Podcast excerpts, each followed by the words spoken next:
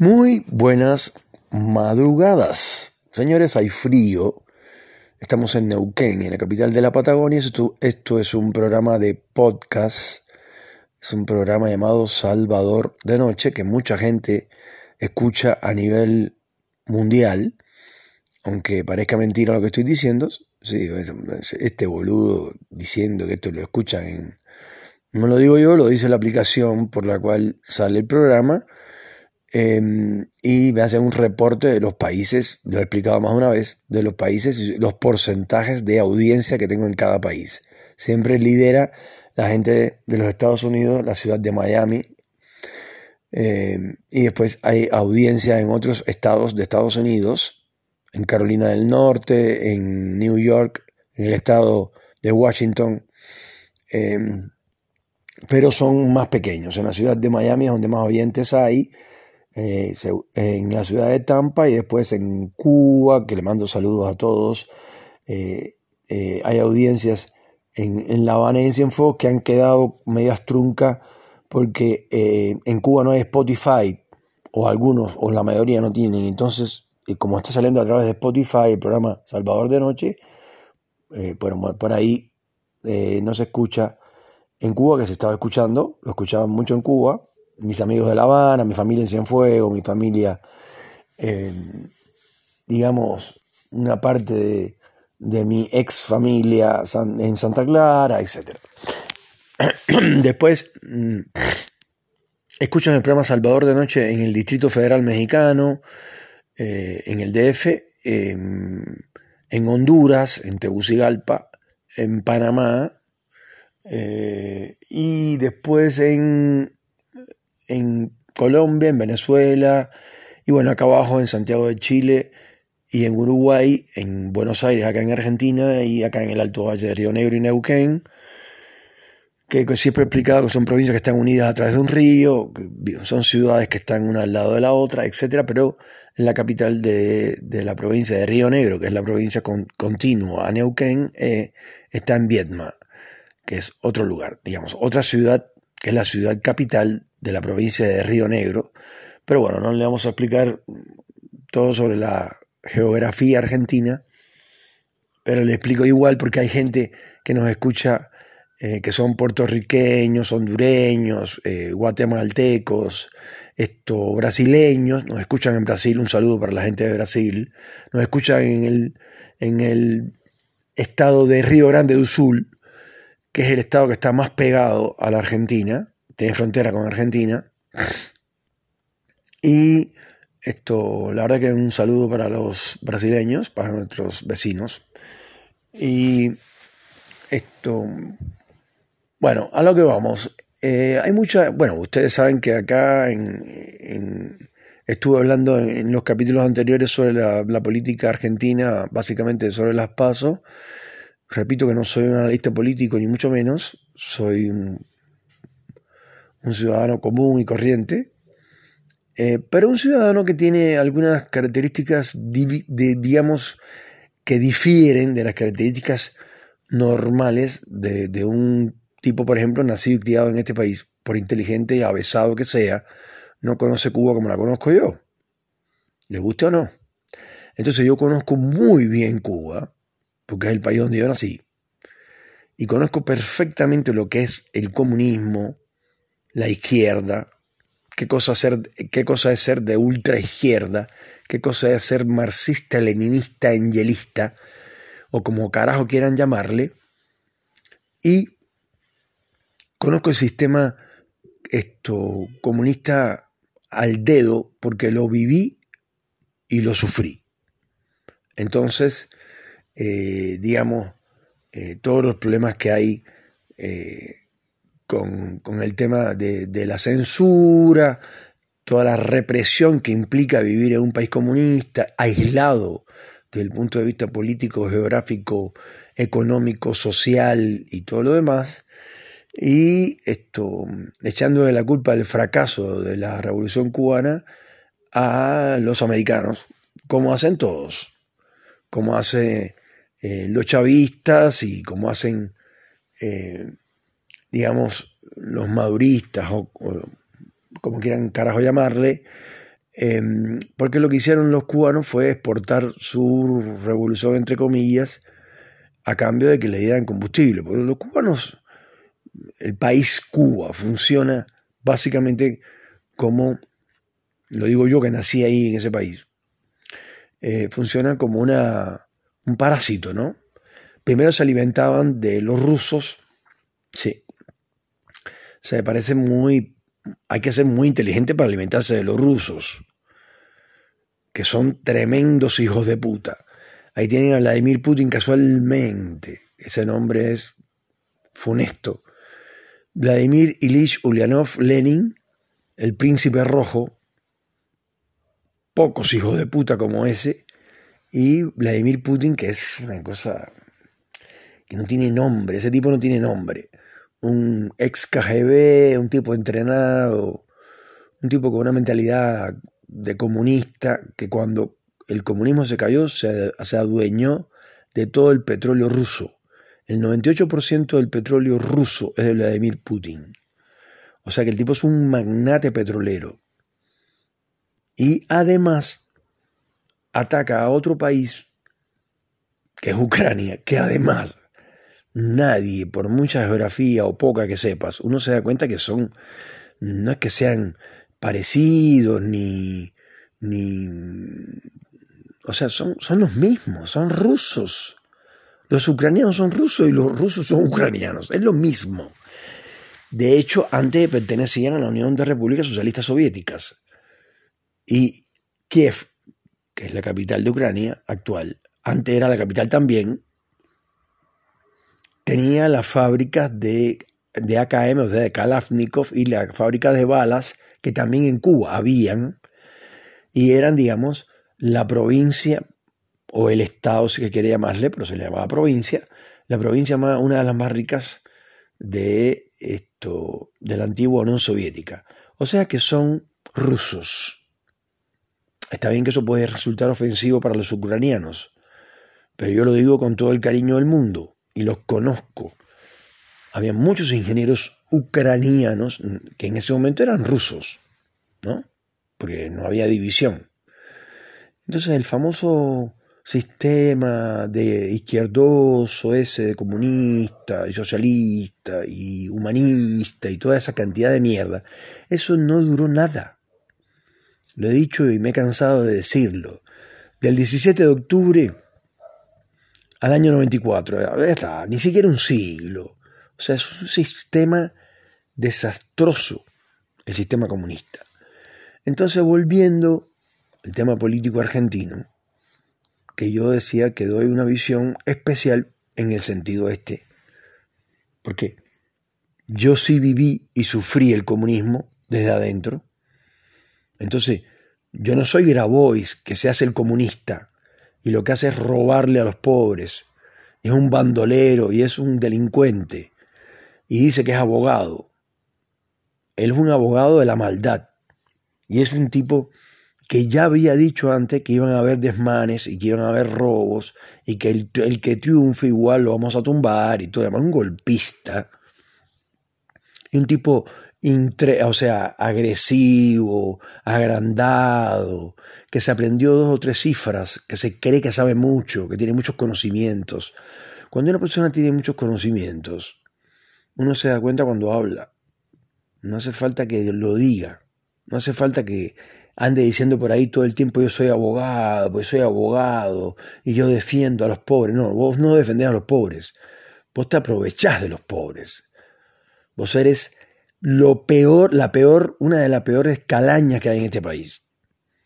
Entonces, ese tipo, realmente, él y otros como él son los que están detrás de todos estos desmanes que están ocurriendo ahora en este momento. Pero volvamos a nuestro personaje central, el señor Javier Milei, que además está de novio con una actriz, para los que no la conocen, que se llama Fátima Flores, que es un bombón, un mujerón espectacular.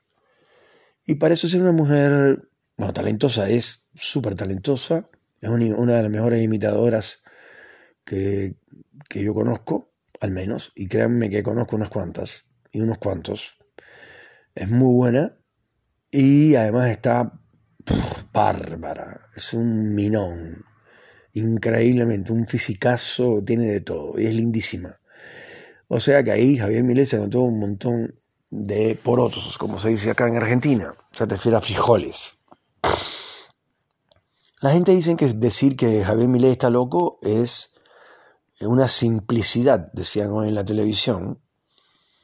Eh, otros dicen, otros están muy asustados porque dicen que, que, él no puede cerrar el Banco Central, que eso es inconstitucional, que no puede dolarizar sin, sin dólares, que no puede hacer nada de esas cosas que él dijo, que además las dijo así por decirlas, o sea, él tira cosas al aire, esto no va, este ministerio lo quito. Pero no es así, tú no puedes llegar a una casa y decir, yo quito el baño, y el otro día cuando va a orinar dice, ¿dónde está el baño? No, si lo quitaste ayer. Ah, ¿y ahora dónde meo? Bueno, me en el patio, estúpido. O sea, eso es lo que quiere hacer Javier Milei. Quitar ministerios a troche y mocho, o sea, sin, sin ningún estudio pormenorizado, esto serio, eh, de cuáles son los ministerios exactamente que pueden quedar. Él se paró frente a una pizarra y tenía los quitaba así. Este ministerio no, ministerio de cultura no, ministerio de... O sea, no es así. Se está yendo a un extremo y la gente lo está votando. Pero bueno, de todas maneras, ya sea en la vida personal o en la vida social de las personas, cuando uno toma determinaciones, después vienen, por supuesto, hay que bancárselas, porque después vienen los resultados. Si empiezas a salir con una mujer eh, que está linda, que es linda, que no sé qué, que tiene más dinero que tú, es un ejemplo, y bancatela después, porque la tipa se cree que es la dueña del mundo. La tipa dice, vamos a ir a Brasil mañana y hay que ir a Brasil. Y tú dices, no, yo no quiero ir a Brasil. ¿Cómo? ¿Cómo dijiste? No, no, ya yo dije que vamos a Brasil y los pasajes ya están comprados. Y vamos a Brasil. No, pero es que yo quería ir a, no sé, a Polonia. Bueno, anda a Polonia. Yo voy a Brasil. Si quieres venir, estás invitado. No sé si eso les, les queda claro. El ejemplo es así. Todo lo, que, todo lo que uno dice que va a hacer y hace después tiene consecuencias. Regulares, malas y buenas, por supuesto. Entonces no creo que un país como este, que está en una crisis absolutamente como nunca, social, económica, política, educacional, no hay nada que funcione bien, hablaban de los científicos del CONICET, hay, una, hay un montón de científicos supercapacitados en este país que son genios y que los tienen tirados al abandono ahí con un sueldito de, dos mangos. Y para llegar al CONICEF hay que ser un, pero un capo, sin embargo, desde afuera hacer un llamadito y te dicen, dame la cuenta que te deposito en dólares o en euros. O sea, por supuesto que el científico es científico, pero no estúpido o no boludo, como dicen acá. Y le dice, no, ni se te ocurra depositarme en mi cuenta porque me matas. No, no, no, para nada. Ese dinero deposítamelo en Suiza. No. Y después, bueno, es uno de los, de los argentinos que tienen capital escondido y lo está buscando la FIP y toda esa historia china. Porque acá lo que pasa es que el Estado se quiere quedar con todo. El Estado se queda no solamente con el IVA, que es el 21%, uno de los más grandes del mundo, sino también se queda con, inventa, inventa impuestos, impuestos, impuestos, y de eso vive, de los impuestos de la gente, pero no la gente, sino el Estado, que se supone que debería administrar la riqueza y prepararla para que el país cada vez sea más poderoso y cada vez tenga más posibilidades para triunfar. Un país con todos los recursos que hay acá, desde litio, que es lo que está de moda, hasta oro, plata, en fin, recursos hídricos, los que quieras.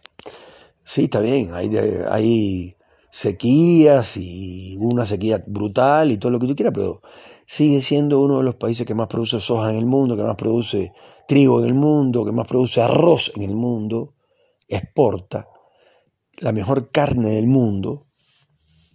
Sin embargo, aquí compras un pedazo de bife es una cosa que es un lujo, pero un lujo, pero no digas tú un pedazo de carne. Diga, por ejemplo, una palta, que acá le llaman palta, para los demás aguacate, que en México te compras 200 aguacates y te haces 200 guacamoles, si quieres. Acá anda a comprarte un aguacate. A ver si puedes. Porque un aguacate te lo pueden cobrar más de mil pesos. Sí, así como escuchaste, más de mil pesos. Entonces, eh, habría que ver para los que viven en el extranjero y no son argentinos, eh, cuántos, cuántos son mil pesos en dólares y todo ese cuento chino. Eh, pero sí, mil pesos actualmente debe estar en tres dólares más o menos, una cosa así. con, la cantidad de variaciones que hay, no, no lo sé, pero por ahí debe andar. Entonces, eh, igual comprarse un jean acá, un par de tenis, como se dice, o zapatillas, o chancletas, o sandalias, lo que tú quieras, no importa. Acá en Argentina es más caro que en Miami.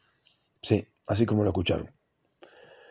De marca, unas zapatillas Nike, acá en la Argentina, te la compras en Buenos Aires, no se te ocurre en Neuquén porque es más caro, porque es una petrolera. Los petroleros ganan más de un millón de pesos, casi todos. Andan entre 800 mil y para arriba y los demás andan entre 300.000 y para abajo. Entonces, imagínense, con esa diferencia, hay por ahí algunos que, tienen intermedios como 600, 700, bueno, esos andan bien, digamos.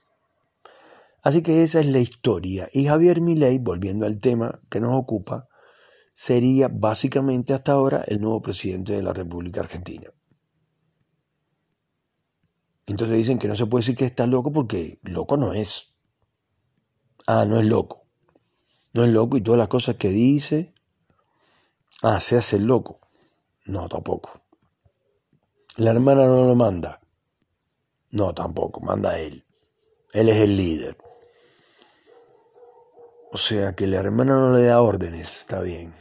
Eso no se lo cree nadie.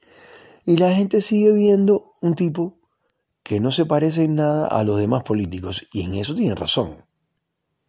Pero eso no quiere decir que sea un buen político, porque Messi puede ser el mejor futbolista del planeta, lo es de hecho, un tipo el cual yo admiro muchísimo, pero eso no quiere decir que sea un buen director técnico en el futuro, no tiene nada que ver. Javier Milei puede ser todo lo bueno que ustedes quieran y todo lo novedoso que ustedes quieran, pero de ahí a ser presidente de una república y manejar 45 millones de personas y llevarlos a un buen puerto, y alimentarlos bien y darle casa a todo el mundo, o por lo menos a todo el que quiera tenerla, y hacer préstamos y ayudar. No estoy hablando de, nada social ni nada de eso, ¿eh? estoy hablando de todo privado. Como él dice que es privado, que todo tiene que ser privado, bueno, todo privado, perfecto. Pero los privados también se ponen viejos, los privados también se quedan sin laburo. Eh, el gerente de una compañía de las más famosas del planeta, se puede quedar sin laburo. Se puede quedar, no, ha pasado.